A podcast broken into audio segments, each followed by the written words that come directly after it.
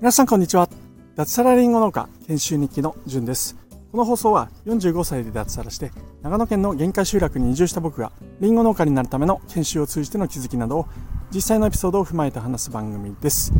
はい。皆さんおはようございます。2023年6月8日木曜日ですね、えー、今日も京都でリンゴの畑から、えー、放送を撮っていきたいというふうに思っております。えー、ちょっと作業の合間で、えー、休憩がてらいつも通り、えー、スタンド FM 撮ろうかなというところで、えお話を始めます。今日のお話は農家になる方法ということをちょっと話してみようかなというふうに、え思いました。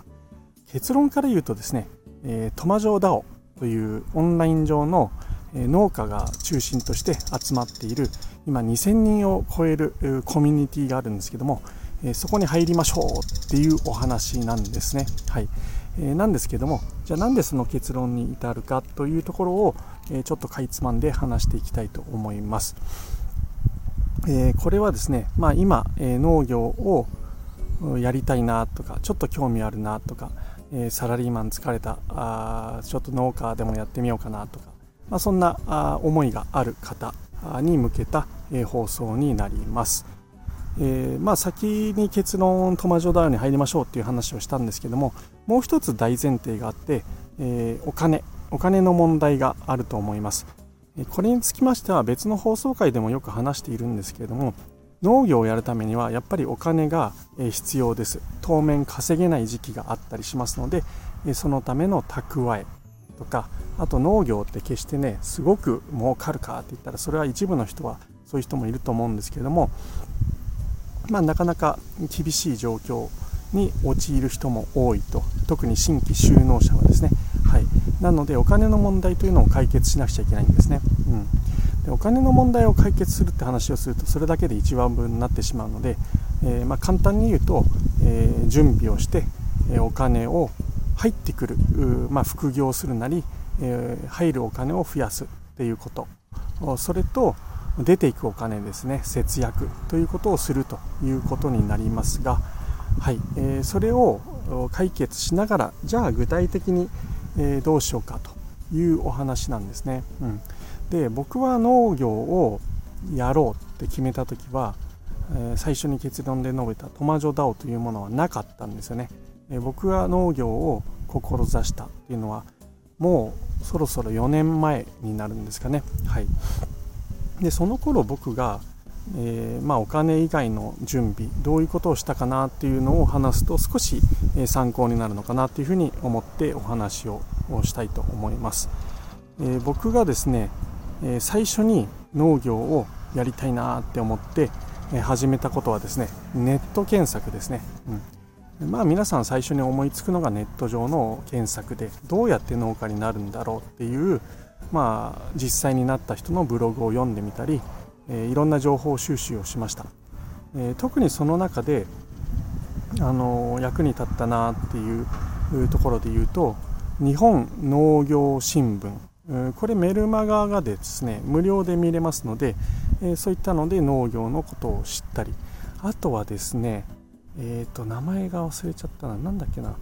えっ、ー、とエンジャパンじゃなくてああちゃんと事前に調べとけよって話ですよね、えー、確かエンジャパンとかがやっている農業のそういったメルマガがあるんですね。ぜひですねあの農業メルマガみたいな形で、えちょっと調べてみてもらいたいんですけども、えー、僕が取っていたのは、まあ、2件ぐらいのメルマガを取っていました。そうするとですねそこにあのどうですかね。不定期なんですけれども、えー、農業を始めたい人向けの農業フェスとか新規就農者、えー、農業相談会とかですね、えー、自治体がやっていたり企業がやっていたり、え、あるいはですね、えまあ、地域で共同してそういった説明会を開催するみたいなものが、えまあ、案内が来たりしますので、まあ、休みとかを取ってですね、えそれに行ってみたり、まあ、結構土日が多かった気がするので、えまあ、サラリーマンやりながらでもいけるのかなというふうに、え思います、まあ、僕はそういった、うん、あの説明会とか体験会みたいなものを結構な数行きましたね、うん、僕が実際に収納した、まあ、長野県の東御市が主催したですねあの農業体験会。なんだろうなあれは。収納相談説明会か。そういったのにも行きました。これは1泊2日で、えー、東御市がですねあのいろんな農家さんであったり企業体であったり、え、そういったことを説明してくれて、え、相談に乗ってくれる。というような会でした。結構楽しかったですね。あの白菜農家さんに行ったり、えまさに僕が今入っている研修先のえー、リンゴの畑に行ったりですね、えー、あとはなんかちょっとした観光地になってるんですかね。雲野宿というところを、まあ、見学させてもらったりですね、夜はですね、あの事前にですね事前にとかすでに、えこの地域で収納された先輩ですねが23名来て、えまあ、一緒に懇親をするということで懇親会が開かれたりその後温泉に入って、えー、ログハウスみたいなところがあるんですけどもそこで泊まらせてもらうみたいな、まあ、そんな収納相談会がありました。非常に充実した収納相談会でしたね、うん。でまあ、そんな泊まりだけじゃなくても日帰りでやってくれるところもたくさんありましたね。行ったので覚えてるのは那須。那須塩原の那須ですね。あとは千葉県もですねえーと、そこはかち、えーと、なんだっけな。名前が出てこないな。え千葉県の、まあ、一宮とかあの付近に、えー、3団体ぐらいの JA が共同で説明会をしてくれてですねそこに行ったらですねなんとこう30センチ ×30 センチぐらいのトマトの箱をパックでですねプレゼントしてくれたりあとネギも収穫したの持って帰っていいよとか言って、まあ、めちゃめちゃあの、ね、太くて大きなネギをもらったりまあ、そんな体験を通してあ楽しいなって思いながら、まあ、その地元でやっている農業っていうのがどんなものなのかそして生活をしていくためにはどういう規模でやっていくのかそのための資金はどれぐらい必要で、えー、とかですね、えー、まあ、現実がどうだとかっていう話をいろいろ聞けたりします、うん。まあ、そういった形で、まあ、収納いろんなところにアンテナを張って行ってみるのをおすすめしますね。うん、まあこの作物を作りたいっていう強い気持ちがある人は、まあ、必然的に場所っていうのは決まっていくと思うんですよね。うん、例えばリンゴを作りたいって言った場合はやっぱり青森長野岩手そこら辺が候補に上がってくるかと思います。うん、でみかんを作りたいだったらやっぱり愛媛とかですね。あるいは和歌山とかになるんですかね、うん、そういった形で場所は決まってくるので、まあ、そういったところの説明会に行く。逆にですね作りたい作物はそんなにはっきりと決まっていないけれどもっていう場合はじゃあどういったところに住みたいのか、えー、ど田舎に住みたいのかそれともちょっと都市部から少し離れた田舎みたいなところがいいのかあるいは都市近郊と呼ばれるようなところに、えー、住んでえー、まあほどほど田舎とかほどほど町にも近いみたいなところに住みたいのかってなると、まあ、選択肢はだいぶ増えていくとは思うんですけども、まあ、そんな中で自分に縁があるあるいはこんなところに住みたいんだみたいな希望に合わせてですね、え、収納相談会に行くっていうことが、まあ、おすすめかなっていうふうに、え、思います、まあ、そんな感じでですね、あの、情報収集をして実際に自分で体験をして、えイメージを醸成していくっていう形になるのかなっていうふうに、え思います。あとはですね僕が並行して、え進めたのはですね実際に農業をやるということですね、うん、僕はまあちょいちょい、えこの放送でもお話ししているんですけれどもうんと3年間半3年半ほどですねえー、野菜農家さんになるんですけどもその、まあ、師匠とかやって呼んだりしてるんですけどもその人を見つけてですね、えー、その人のもとサラリーマンをやりながら土日とか、えー、祝日とかを使ってですね、え農業のお手伝いをさせてもらいました。あの技術的な部分で、え大きく役立ったかっていうと、まあ、正直僕はリンゴ農家になったので果樹と野菜っていうのはもう全く違うものなので、うん、細かい部分では全く役に立ってはいないんですけどもただ農業をやるということあるいはですね直売所に何かを売るとかま土をいじる、えー、肥料をあげるとか。農業ってどういうもんなんだっていうのを肌で体験するっていうことは非常に、あのー、今でも僕のベースとなってるなっていうふうに、えー、思いました。やっぱり僕もですね農業をやると言ってもですね頭でイメージしているものと実際にやるっていうことのギャップというのは非常に感じましたね。うん、でそのギャップを知っておくっていうことで、まあ、失敗が避けられるのかな。こんなはずじゃなかったなんて思わずに済むのかなっていうふうに、えー、思ったり、えー、しますね。うん、なので一日体験会とかそういったものだとどうしてもお客さんとして、まあ、楽な作業だけを楽しくやってもらおうみたいな、ね、あの自治体が多いと思います。もちろんそんなのは悪気はなくて農業の良さを伝えたいっていう部分が、え強く出ると思うんですけどもやっぱり農業って、えー、楽しい部分だけじゃなくて辛い面、え、汚くなったりですね、えー、暑くて大変だったりあるいは作業が非常に、えー、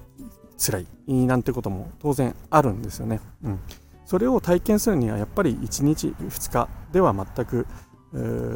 ね、体験できないと思いますので、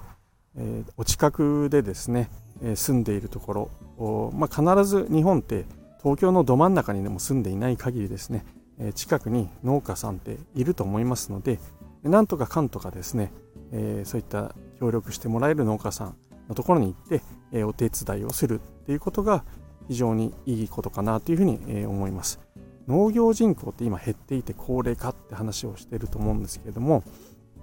あの人手は絶対足りてないんで、えー、僕はまあ実際無償で3年半ほど体験をさせてもらってお手伝いをさせてもらったんですけども、あの本気で農業をやりたいっていう人がですね、あの自分の時間を使って無償でやりますって手伝いますって言ったらですね、あの歓迎してくれると思います あのよっぽどですねなんだろうな、よっぽど、いや、うん、まあ、偏屈な人って言ったらあれかもしれないです。怪しまれたりしない限り、えー、思いっていうのは伝わると思いますので、なんとかかんとか、えー、人づてでもいいですし、え、ネットで探してみる、なんかね、あの方法を使ってそういった体験ができる農家さんを見つけるということをお勧めします。ちなみに僕はネットで探して、たまたま僕の師匠がですね、元気農業塾っていうのを昔開催していたようでなんかですねあのちょっと知的な障害がある子どもであったりあるいは精神的に病んでしまった子どもを受け入れてですね、え、農業体験を通じて、え、まあうんまあ、回復というかですね、えー、まあ、社会貢献の一環ですかね。えそういった子どもたちを受け入れて農業体験を通じてですね、えー、まあ、社会に、えー、なんとか貢献していく。あるいはあの社会に復帰していくみたいな取り組みをされていたこともあってホームページを持ってたんですよね。うん、なのでそのホームページもう全然10年ぐらい更新されてないような ホームページだったんですけども、まあ、幸い電話番号がそこにあったのであ、まあ、こういった人だったらちょっと受け入れてくれそうだあくれそうだなと思って電話を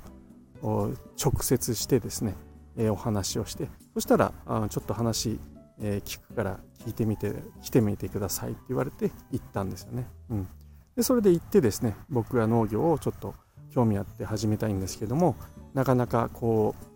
う、えー、体験をさせてくれるとかお手伝いをさせてくれるってところがないので、えー、なんとかお願いできないですかっていう話をしたらじゃあまあ、うんえー、来週から来てみてはどうですかみたいな話に、えなったわけですよね。うん、なので、えまあ、情報収集した後は実際に、えー、自分の体を使って汗をかいて農業を体験するということを、えー、お勧めします。はい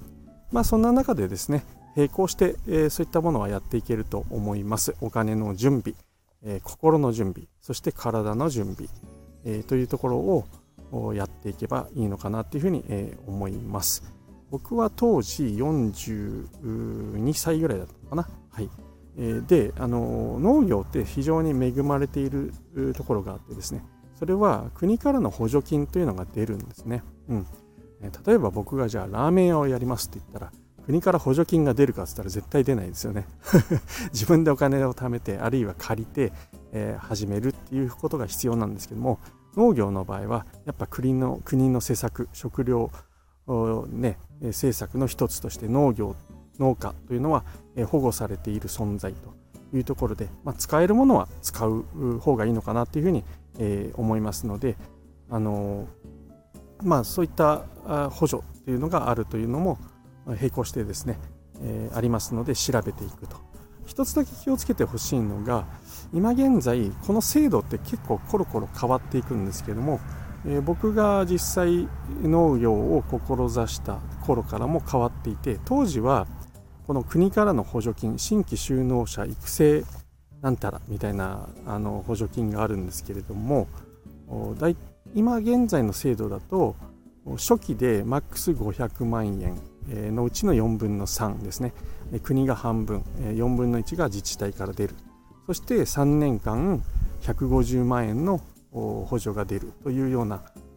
ものがあるんですけれどこれですね気をつけてほしいのが条件として年齢があるんですね。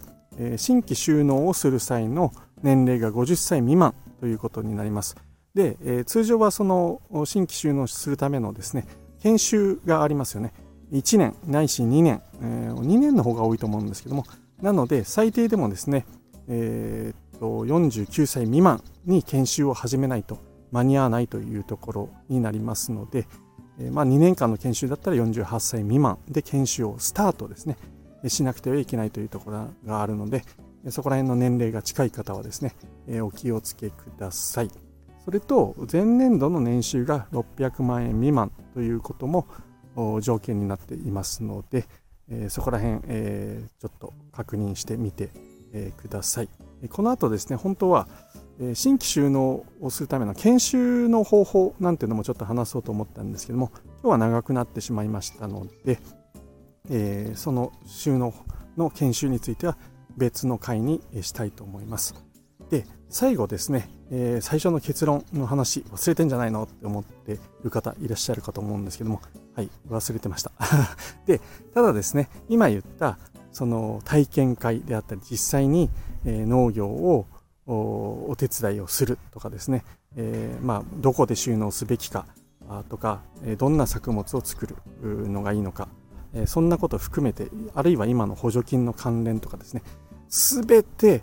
相談できるのがトマジョダオという場所になります。えー、本当ですね、僕が収納するときにこのトマジョダオあったらどれだけ助かっただろうなっていうのが、まあ、想像に難くないんですけども、実際今トマジョダオに入ってからですね、えー、まあ、収納に関してちょっと興味があるよって思ってた人が入って、確か僕の知る限りもう2人ほどですね、えー、決断をして新規収納をすると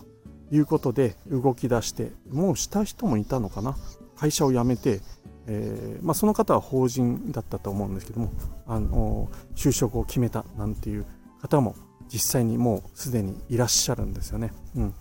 この新規収納という切り口で言うと本当にトマジョダオという場所はですねめちゃめちゃ有益な場所だと思いますので無料ですしね、はい、あのぜひですね、えー、まずコミュニティに入るというだけはあ無料で簡単に入れますので、えー、まあ、農業興味あるよこれからちょっと新規収納してみたいって方はですね、えー、ぜひ覗きに